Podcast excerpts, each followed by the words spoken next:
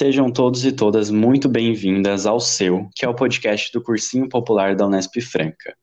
No episódio de hoje, a gente vai tratar de um dos principais livros da lista de vestibulares da FUVEST, que é um dos maiores vestibulares do país, é, que é o livro Mayombe, do escritor angolano Pepe Tela. E para tratar desse livro, a gente recebe é, a Júlia, também conhecida como Maratona, que é cursanda do curso de Direito na Unesp Franca, e também professora de literatura do nosso cursinho. Seja muito bem-vinda, Maratona. Olá, pessoal. Muito obrigada, Errante. É, eu queria dizer que é um prazer poder fazer parte desse podcast. É, eu estou no cursinho desde o final de 2018, gosto muito da nossa extensão, ela é muito importante para a Universidade Pública Brasileira. Então, hoje a gente vai falar um pouco desse livro maravilhoso, é, tão importante como o Berrante falou. É, eu pensei, e não, como a gente está no podcast, não vai ser uma aula expositiva, né? Igual a gente tem que dar nas aulas de literatura do cursinho. A gente vai fazer mais uma conversa. E primeiro eu gostaria de, de, de começar com o contexto histórico que esse livro está inserido. O Pepe Tela, que é o escritor, ele foi guerrilheiro durante a Guerra de Independência de Angola. Ou seja, ele viveu a história que ele vai contar. Ele viveu em Mayombe, que é a floresta que se passa a história. Assim, ele vai contar a história dos guerrilheiros. A gente fazendo uma linha do tempo, a gente vai ver que a Guerra de Independência começa em, em 1961 e vai durar até 1975, quando Angola conquista sua independência frente a Portugal. Então, são muitos anos de guerra, de guerrilha, né? Uma forma de guerra, a guerra de guerrilha em pequenos grupos é, no, ter no território.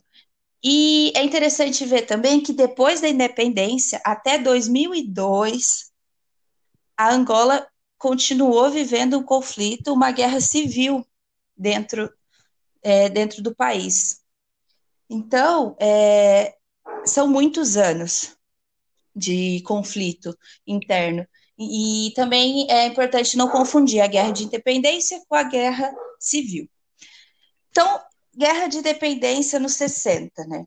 A gente está falando de, da descolonização da África como contexto que se insere dentro da Guerra Fria, nos anos 60.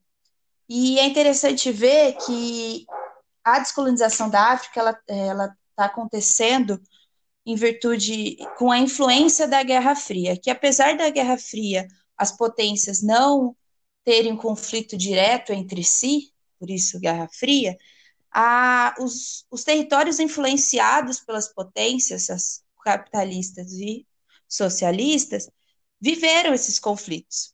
A gente viu na Guerra do Vietnã e também o Mia Couto vai falar sobre a independência de Moçambique num livro do, que chama Terra Sonâmbula, que caiu na Unicamp. Então, é todo um contexto. Agora, voltando para o nosso enredo. Ah, pode falar, Bernardo.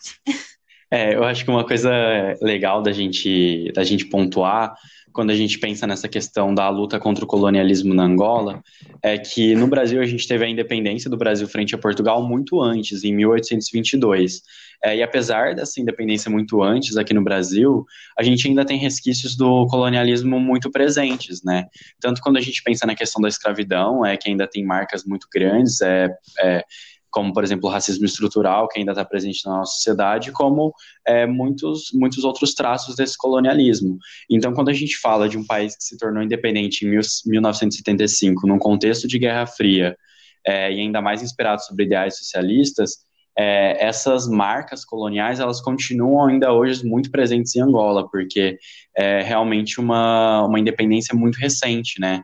E que promoveu, como a, a Maratona falou, uma guerra civil que durou até 2002. Então é algo muito recente e muito pertinente de ser estudado, né? Muito pertinente. Com certeza, Berrante. E uma coisa interessante é que a, é, no, em relação ao Brasil, uma coisa que nos une com essas colônias que é, colônias portuguesas na África é a própria língua. Né? A gente tem uma relação é, que isso faz com que a gente possa ler esse livro na nossa própria língua e que são processos de independência tão distantes, mas que ao mesmo tempo tem o próprio tem o mesmo colonizador. Então, é, isso é uma outra coisa muito interessante dos vestibulares trazerem esses livros africanos, né? Dando mais é, visibilidade. É, apesar de serem relações de opressões distintas, é, é, é, uma mesma forma de colonização. É uma colonização distinta, né? Que a colonização da África foi em moldes distintos da colonização americana, mas é, que existe assim uma relação de opressão frente colonizado colonizador. Então, apesar de haverem muitas diferenças, muitas diferenciações que a gente pode fazer, é, existem muitas proximidades e a língua é um elo que, um elo cultural realmente que une os dois locais mesmo.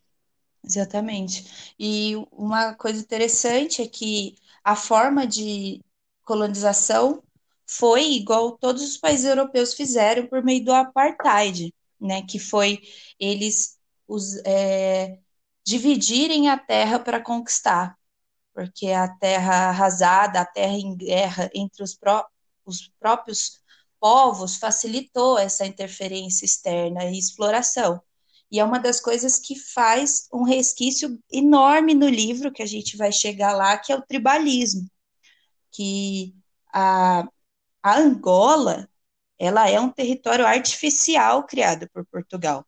Simplesmente os portugueses e os europeus, como um todo, pegaram a África e dividiram em quadradinhos, sendo que lá existiam inúmeros, inúmeras tribos e povos.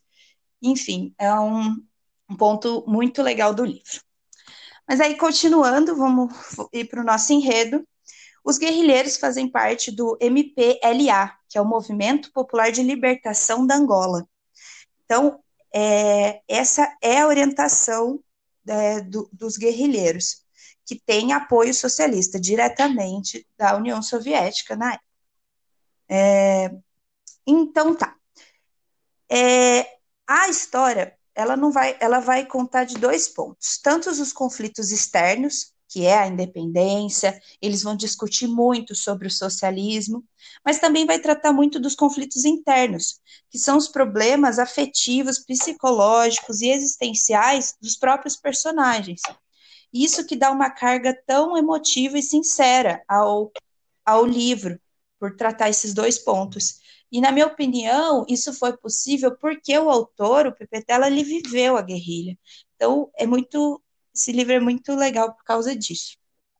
E é interessante é. até falar mesmo do, em questão em relação ao Pepetela, que o próprio nome Pepetela é um nome da é o nome dele de guerrilheiro, né? Ele se utilizou desse nome de guerrilheiro e passou a utilizar utilizar esse nome. Então, os próprios personagens, eles têm é, apelidos, eles têm essa alcunha de guerra, como Sem Medo, Teoria, e o mais interessante de se ver é que o próprio autor utiliza utiliza essa esse, se apropria desse apelido e se utiliza dele, né, a partir de alguma de alguma história que aconteceu.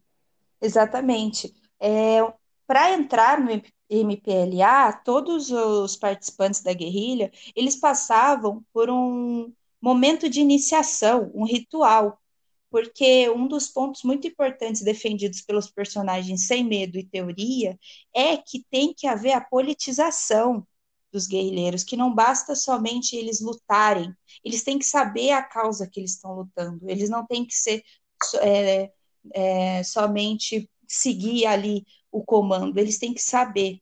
Então, eles passam por essa iniciação e eles recebem um, a, um apelido que no caso do Pepe Tela virou o pseudônimo dele, né? Virou até Sim. a alcunha que ele utiliza. Sim. É igual a gente, né, Berrante, na Unesp. A gente, a gente acaba recebendo os apelidos que praticamente viram os nossos nomes. É, a diferença é que o que a gente enfrenta é, é muito diferente da, do que eles enfrentavam lá, mas é, realmente os nossos apelidos ficam. Porque, por exemplo, é, a maratona mesmo, eu até esqueço que ela chama Júlia, esqueço do nome dela. É muito interessante isso, como a questão do apelido pega mesmo na, na, na Unesp, né? Sim, sim, é uma cultura. Uma Mas, cultura. enfim, é, o primeiro capítulo do livro chama A Missão, e é quando vai é, o autor ele vai apresentar alguns personagens e a própria floresta. É, o, o, ponto do, da história é que os guerrilheiros eles têm que atacar os veículos e os exércitos dos portugueses. E o legal é que eles chamam os portugueses de tugas, que vem de portugas, que é uma forma uma forma é, pejorativa mesmo. Eles querem dar essa esse entre aspas apelido, né? E também nesse nesse primeiro capítulo já começa a politização dos trabalhadores. É, em, junto com a, com a história, com os acontecimentos, com, os, com as guerrilhas, tem nas pausas que eles fazem, nos momentos em que eles vão é, beber, comer, eles vão conversar sobre assuntos muito importantes. E, e isso é um dos aspectos que vai fazer com que os teóricos que analisam o livro falem, falem que o Mayombe é um romance de ideias, uma categoria, porque ele tem inúmeras discussões.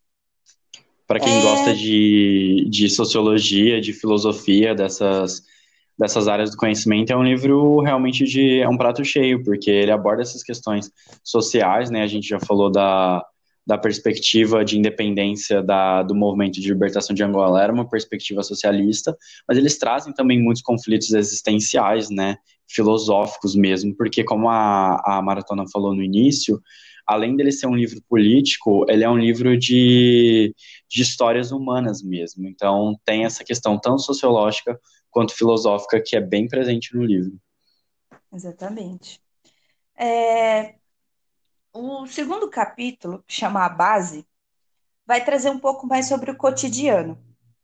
E nesse momento, tem uma das coisas que é legal de se pontuar, é que eles estão numa escassez de alimentos. E a única coisa que tem na floresta para eles comerem é um tipo de amêndoa.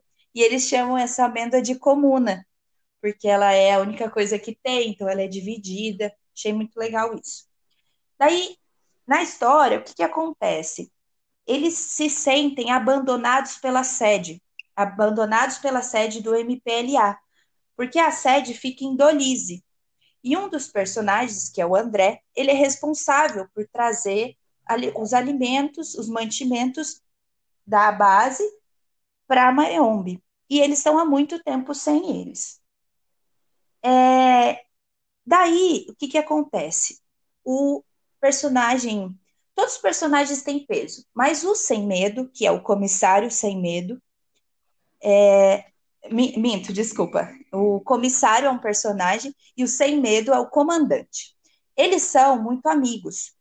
Inclusive, o sem medo, que é um cargo acima, é, enxerga o comissário como um possível. É, um possível. Ai, como...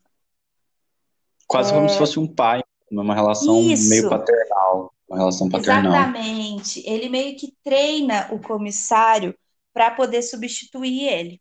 Então, sem medo, ele ele tem ideias muito fortes, ele discute muito, ele tem opiniões muito marcantes, e ele é o que mais vai criticar o MPLA e as teorias socialistas.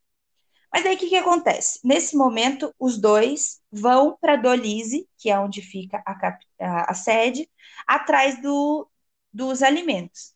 Então, a maior parte do livro é nessa é, nesse caminho e além do caminho físico mesmo, de encontrar a sede, ver como é a realidade, nesse caminho tem um choque entre o mundo real e o mundo ideal para o comissário.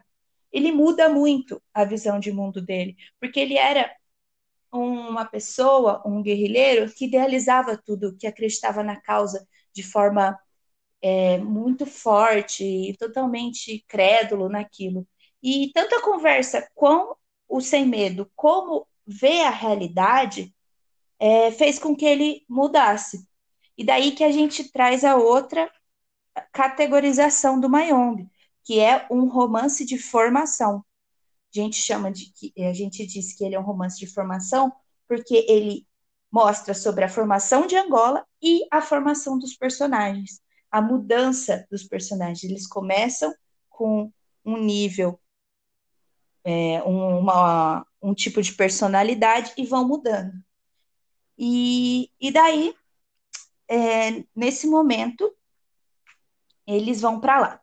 Quando eles chegam no, na Indolise, começa o terceiro capítulo, chama Ondina.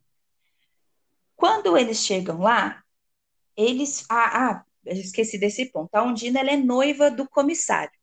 Quando eles chegam lá, eles flagram, flagram a Ondina com o André. E nesse momento, é, o André ele é rechaçado e foge.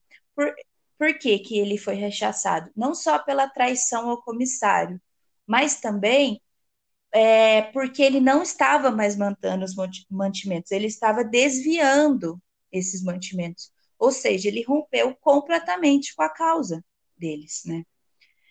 É, então, o André, ele é um ponto importante nesse sentido de que ele foi uma pessoa que abandonou a causa, né? E, e esse é o papel desse personagem. Aí que é interessante. Chega... Pode falar. É só interromper. É interessante, né, pensar no André como um contraponto para pensar que dentro do próprio movimento é, não existia uma unidade de pensamento. Então, é, pensando, por exemplo, Sem Medo, ele fazia uma análise crítica do marxismo, é, divergia do comissário em algumas ideias, isso já mostra que é, existia uma diferenciação de pensamento, que um acaba influenciando o outro no seu pensamento, mas o próprio André diverge também, mostra que como é difícil encontrar essa unidade, para pessoas que queriam é, uma mesma causa, que era a libertação de Angola, né? É, e mostrar também que o próprio poder ele acaba corrompendo em certo ponto, que esse André ele tinha responsabilidade de mandar os mantimentos ele não acabava não enviando, né? É, e ele acabava se corrompendo por conta da posição dele e mostrando esse conflito dentro do, do próprio movimento, né? Essa incoerência do, do movimento. Sim, dentro do MPLA tinham diversas diferenças de pensamento e conflitos. Né? E, e, isso é humano, né? É, isso vai Sim. haver em qualquer unidade, em qualquer organização, por mais é, centrada que seja. Uma das pontuações do Sem Medo, que um trecho que ele diz que os proletariados, no caso os guerrilheiros que lutam pela independência, é, eles não vão alcançar o poder. Que quando o movimento alcança o poder, vai virar uma autocracia, que vai ficar na mão de poucas pessoas. Essa é uma grande crítica dele. Daí, nesse capítulo, vai introduzir a nossa personagem feminina, a Undina. E é um ponto da história que ainda não caiu na FUVEST, então é muito interessante a gente ver essa figura feminina e analisar ela. Na, durante o livro, ela tem relação sexual com André, e no fim do livro ela também se relaciona com o Sem Medo, que é depois que o Sem Medo e o comissário têm uma divergência e brigam. Ou seja, a Undina é uma personagem completamente libertária. Ela busca o prazer sexual. E ela está completamente tranquila quanto a isso. E é interessante que ela é silenciada durante a, o romance. E além dela ser a única personagem que já mostra um grande machismo, a presença do patriarcado é, até naquelas comunidades, é, ela mostra uma contradição dentro do socialismo, que esse é um ponto muito importante, que eles são um grupo socialista e tudo mais com influência é, da, do comunismo tudo mais, só que eles são completamente machistas, como a própria Ondina. E ela, no próprio livro, ela é colocada somente como uma figura sexualizada. A, é, a análise traz para gente de que ela é muito culta e ela tem esse pensamento libertário. Só que a visão que os outros personagens têm dela é essa visão machista. É interessante, né, notar essa objetificação da Undina, que ela era casada, né, com, com um comissário, ela, ela era infeliz nesse casamento e acabava é, se relacionando com outras pessoas, se relacionou com outros dois homens, é, e, e, notar essa contradição que, apesar do movimento do MPLA ser um movimento que defendia a liberdade de Angola, que defendia a supressão das opressões é, do, das classes mais abastadas, eles não acabavam não defendendo essa mesma liberdade, por exemplo, feminina, é, que essa personagem que tem essa liberdade sexual, que busca esse prazer sexual, não não consegue encontrar a sua libertação. É, e eles agem com machismo em relação a ela. Em grande parte, isso se dá por conta da forma como inicialmente o, o movimento marxista é, foi estruturado, que era apenas com recorte de classe. Né? Hoje em dia, a gente analisa mais o marxismo com recorte de gênero, recorte de raça, é, que são outras formas de opressão potencializadas né, pelo, pelo sistema capitalista, mas que não só decorrem dele, que não decorrem da classe, né? E nessa época não havia esse recorte. Então, acho que é importante a gente fazer e pensando ainda mais que a Undina é, é, um ponto do livro que ainda não caiu nos vestibulares, como a Maratona falou. Então, é olhar para a Undina com esse recorte de gênero também. Pensar que ela também é, é um sujeito que, que é, merece e que, e que, tem direito a reivindicar a sua própria liberdade. Né? Sim, sim. Nossa, muito bem colocado. É, então, a, a Undina é uma personagem interessante. É, a gente poderia até fazer um paralelo com a Rita Baiana, né, do Curtis. Sim, sim, a Rita Baiana. Porque ela também é uma personagem completamente objetificada, sexualizada. A, aqui no livro, a Undina ela tem uma certa profundidade é, psicológica, porque ela vai discutir sobre os temas muito discutidos, que é a filosofia, a sociologia, o socialismo, é, de, de igual para igual. Isso é muito legal. Ela tem o vocabulário, ela tem o conhecimento e ela tem a cultura da mesma cultura que os guerrilheiros, que o sem medo, que o comissário. Então, isso é uma coisa muito legal que o PPT ela faz questão de trazer. Mas nos outros pontos, não. como os outros personagens dela, ainda não. Mas então, continuando na parte da história, é, estou explicando bem por cima, né? Resumido. O, o Sem Medo e o comissário, eles brigam porque depois que acontece isso com o André, eles voltam para Mayombe com os mantimentos. E daí eles têm que voltar para a Adolise com dois objetivos. O Sem Medo tem o objetivo de melhorar a relação com a sede e buscar mais apoio. O comissário, por outro lado, ele vai em Dolise, que é onde está a Undina, para tentar reconquistar a Undina, que já não estava mais apaixonada pelo comissário. E nesse processo, o Sem Medo abandona o comissário nessa, nessa nessa parte. Ele tem uma grande vitória, o Sem Medo, com a sede, só que ele, ele e o comissário brigam nesse momento. Isso lá em Dolise.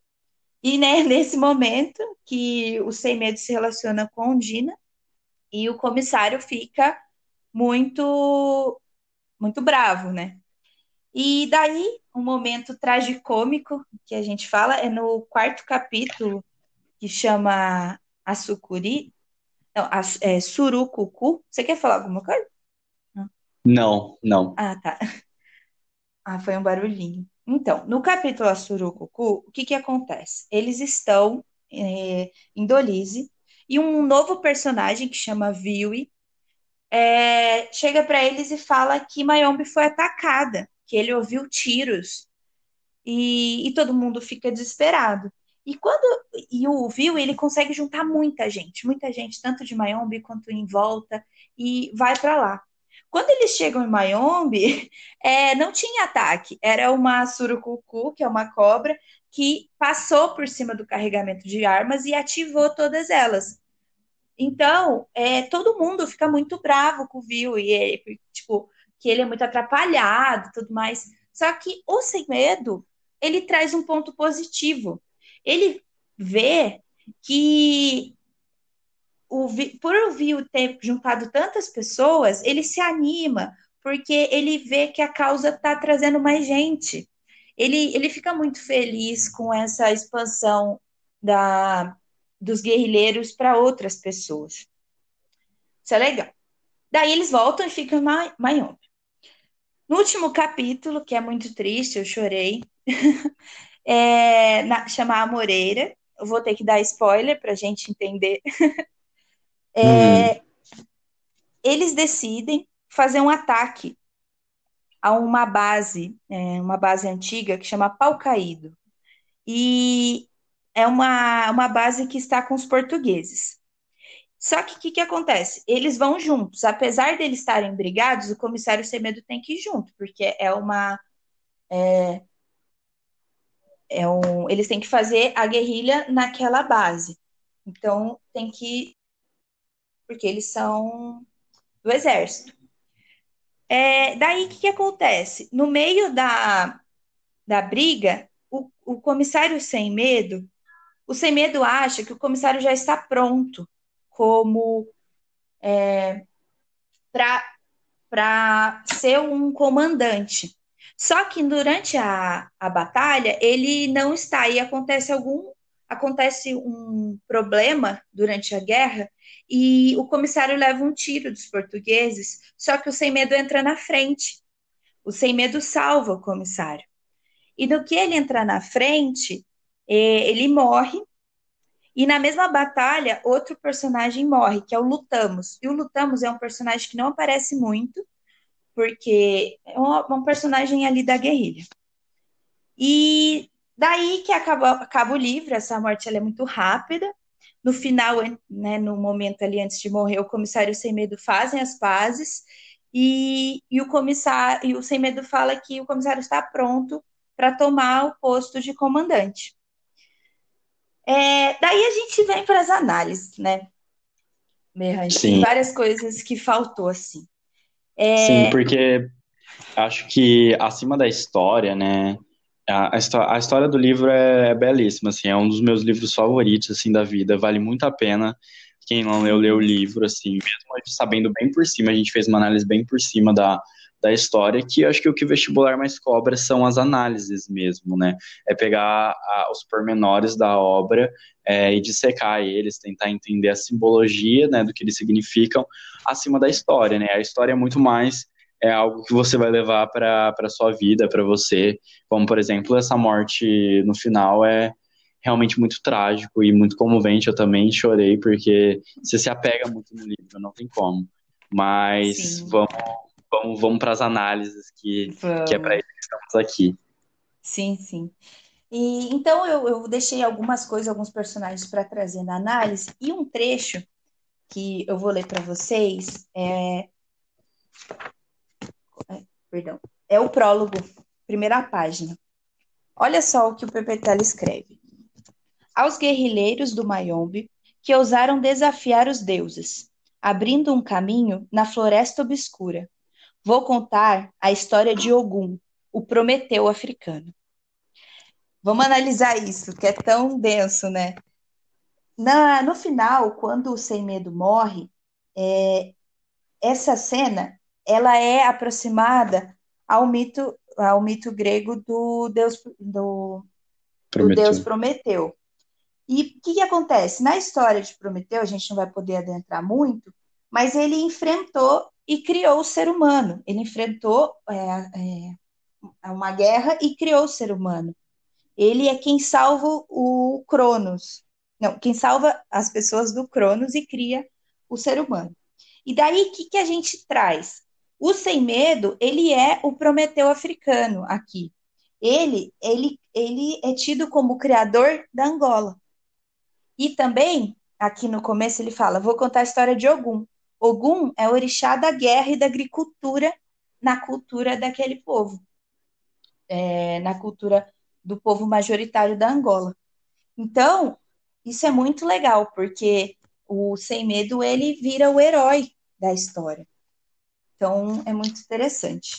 Interessante, né, essa metáfora que ele traz com uma lenda que a gente já conhece, é, que é a lenda de Prometeu. Acho que pelo fato da gente ser muito ocidentalizado, a gente conhece a lenda de Prometeu, né, que desafia os deuses, e como ele metaforiza isso na história tanto do, do personagem, né, dos personagens, como do próprio povo angolano, como isso reflete na criação do povo angolano, que já, já existe enquanto povo, mas que foi submetido a essa colonização portuguesa, né, e deslegitimação dos uhum. seus interesses, né, porque como acho que a Maratona falou no começo do livro, é, a colonização fez com que se reunissem no mesmo território, que é o território de Angola, vários povos de diferentes culturas, de diferentes tribos distintas, né?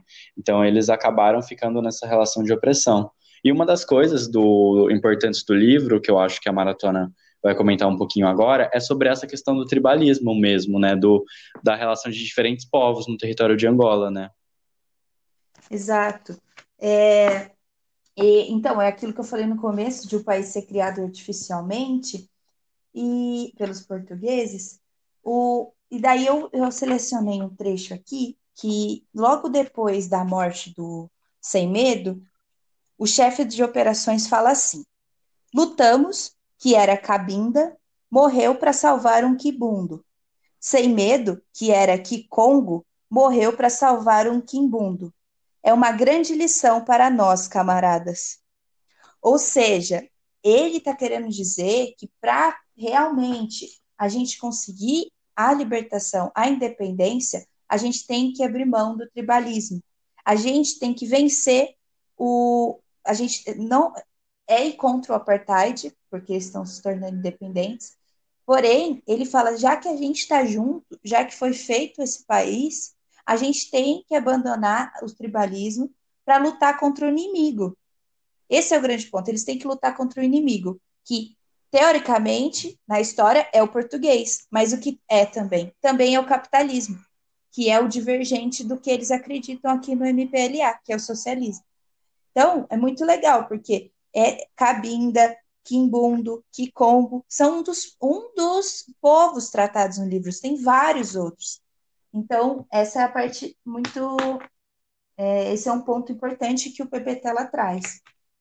Eles têm que enfrentar é... essa. É, acho que eles têm que enfrentar essa. É, essas, eles têm que lutar contra essa divergência interna dos povos para eles poderem realmente resistir ao inimigo externo, né, inimigo no sentido de que é o colonizador, para eles poderem liber, buscar a libertação de Angola. É muito bonito isso mesmo. Sim. É, no, na mesma linha disso, um dos personagens, que é o Teoria, ele é o professor. Ele é o que dá aulas para os guerrilheiros sobre o MPLA, sobre o socialismo.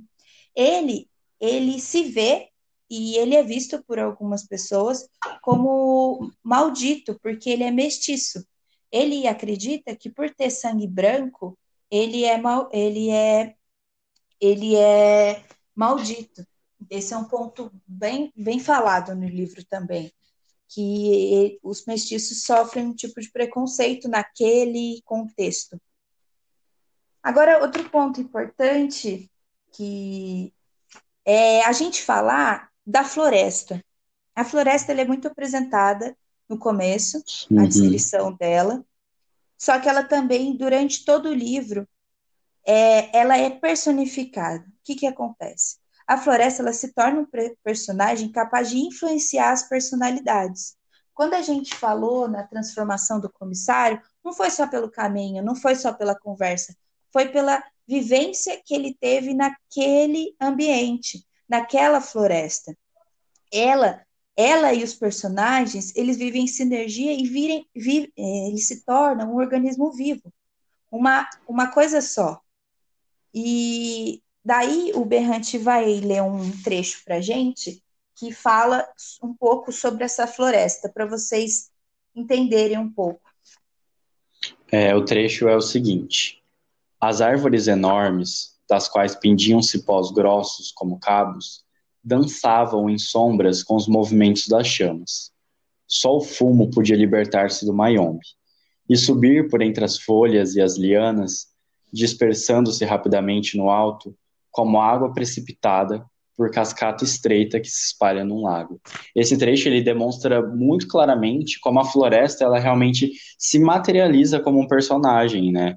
É, eles falam as árvores que dançavam em sombras, os galhos que dançavam, é realmente a personificação é, da floresta em si. Se a gente for fazer uma analogia, é, acho que alguns de vocês conhecem o livro Curtiço, é, também na obra do Curtiço, o Curtiço é um dos personagens principais, que apesar de existirem várias histórias, várias narrativas e todo um pano de fundo por trás da obra, é, o Curtiço se torna um personagem que influencia na mudança é, dos outros indivíduos, assim como a floresta do Mayombe. A floresta do Mayombe, ela é extremamente importante para a mudança dos personagens, para eles se perceberem é, internamente e externamente também. Foi como a Maratona falou, ela citou a mudança né, do, de um dos personagens, que é muito influenciado não só pelo caminho que ele toma, por suas escolhas, mas por essa floresta que é personificada, que é gente e que influencia diretamente na, nas escolhas e nas ações ao longo da história, né?